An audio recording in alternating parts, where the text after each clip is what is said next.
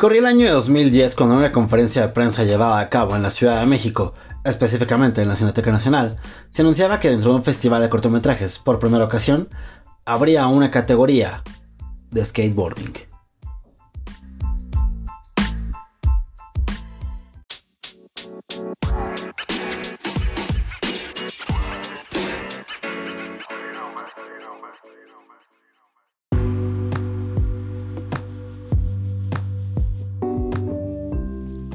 Revelry, moda y patinetas. La vida desde una pasarela que se recorre sobre cuatro ruedas de uretano. Los jóvenes están hablando. Silencio, por favor.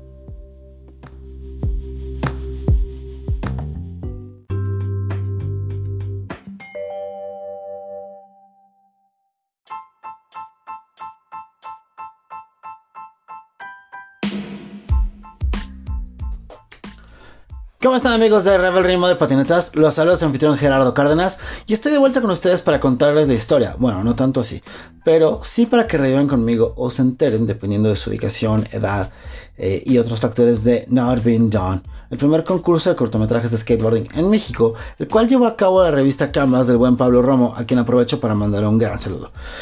Pero, ¿qué era Not Been Done y por qué Not Been Done? Bueno, en la jerga del skateboarding, Not Been Done, o más bien MBD, o NBD, como nos gusta abreviarlo, puede hacer referencia a 1. Un truco jamás realizado, 2. Un spot jamás patinado, o 3. La combinación de los dos anteriores. Entonces era totalmente lógico y correcto que este festival de cortometrajes de skateboarding llevara este nombre, porque en verdad era algo jamás antes hecho. O sea, not been done.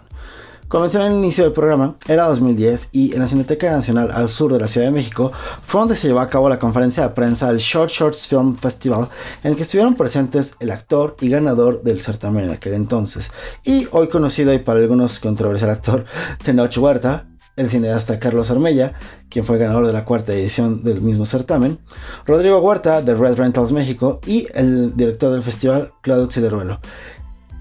Además, y un poquito como, entre comillas, invasor, se encontraba invitado el director editorial en ese entonces y fundador de la revista Canvas, Pablo Roma, quien cuando le preguntamos cómo surge la idea de incluir una categoría de skateboarding, respondió que siempre había querido realizarla, porque en México todo lo que se hacía era y sigue siendo muy under, perdón, o de nicho. Pero afortunadamente encontró un espacio en el que entonces en este bonito certamen.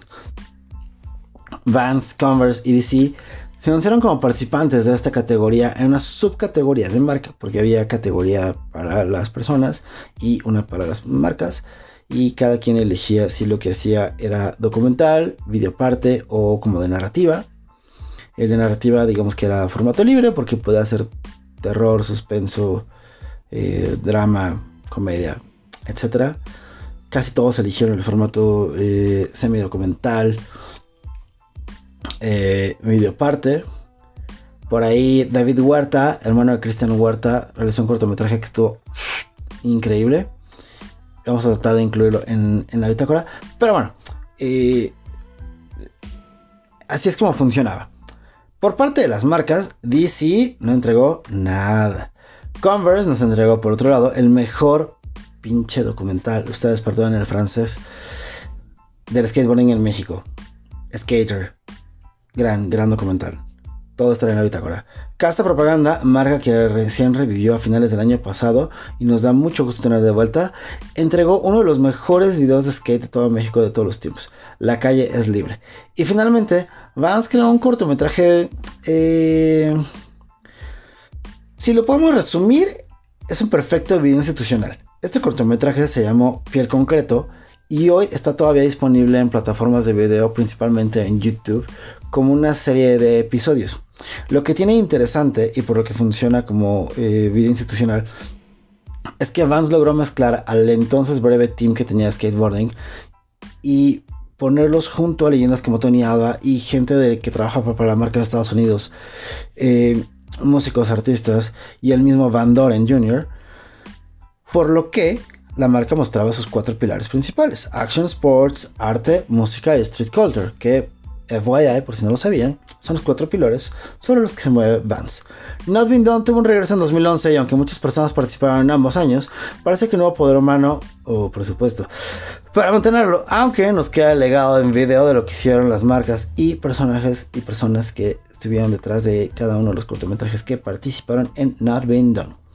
A título personal, no dejen de filmar, no dejen de patinar. Y si ya tienen una historia en video o en papel que incluye el skateboarding, no tengan miedo, inscríbanla a algún certamen de cine de cortos.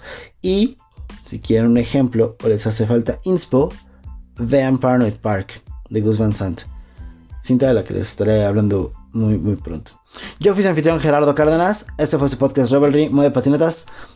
Adiós.